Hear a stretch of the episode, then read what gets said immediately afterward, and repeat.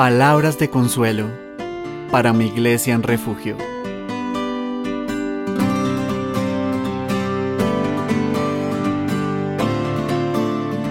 Hoy estaremos meditando en Éxodo 28, 31, 33. Dice este versículo. Harás el manto del efod todo de azul, y en medio de él, por arriba, habrá una abertura, la cual tendrá un borde alrededor de obra tejida, como el cuello de un coselete, para que no se rompa. Y en sus orlas harás granadas de azul, púrpura y carmesí alrededor, y entre ellas campanillas de oro alrededor. La reflexión del día de hoy se titula El manto, las granadas y las campanillas. En la pasada oportunidad hablamos acerca de la mitra con la placa dorada frontal, elementos con los cuales iniciamos nuestra descripción anatómica de las prendas doradas, que eran para uso exclusivo del sumo sacerdote, Aarón. Así pues, hoy hablaremos de una segunda prenda dorada, el manto azul.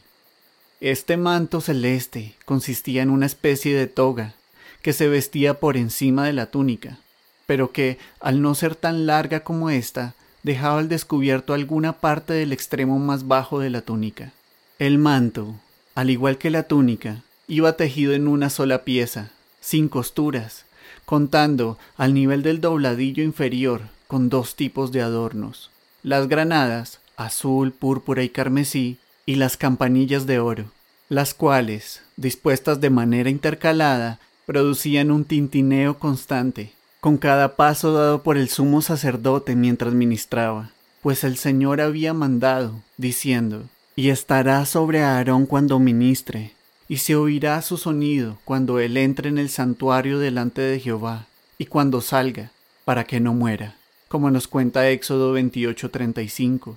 Así pues, si hubieras sido un israelita de aquel tiempo, habrías podido escuchar aquel tintineo proveniente del tabernáculo, producido por esas campanillas doradas de Aarón, rodeadas por las granadas que simbolizaban la abundancia, y habrías tenido entonces la seguridad y tranquilidad que desde allí, desde la misma presencia de Dios que representaba el tabernáculo, había alguien, intercediendo día tras día por causa de tus pecados delante del Señor.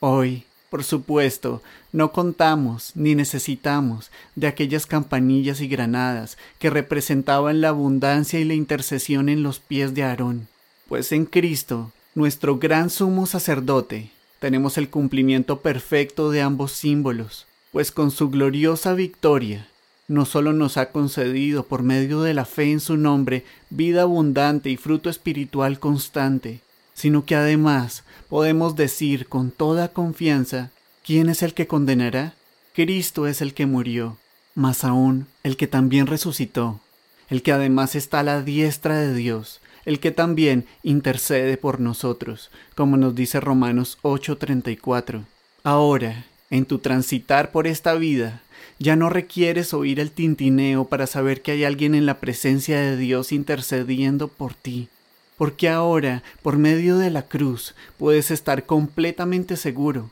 de que así es contigo, pues en los cielos, a la diestra del Padre, está tu Salvador, mediando por ti, por ti mismo, por nombre, por lo cual, dice el apóstol Juan en el contexto de su llamado a la obediencia a todos aquellos que confiesan creer en Cristo, Hijitos míos, estas cosas os escribo para que no pequéis. Y si alguno hubiere pecado, abogado tenemos para con el Padre, a Jesucristo el justo, como nos dice Primera de Juan 2.1. Piensa, hermano, hermana, piensa en la alegría y descanso que debe traer a tu corazón el saber que ninguna condenación hay para los que están en Cristo Jesús, como nos dice Romanos 8.1. Por tanto, ya no necesitamos oír ese tintineo imperfecto y simbólico, pues así como Aarón, los otros sacerdotes llegaron a ser muchos, debido a que por la muerte no podían continuar. Mas Cristo, por cuanto permanece para siempre, tiene un sacerdocio inmutable, por lo cual puede también salvar perpetuamente a los que por él se acercan a Dios, viviendo siempre para interceder por ellos. Hebreos 7, 23, 25.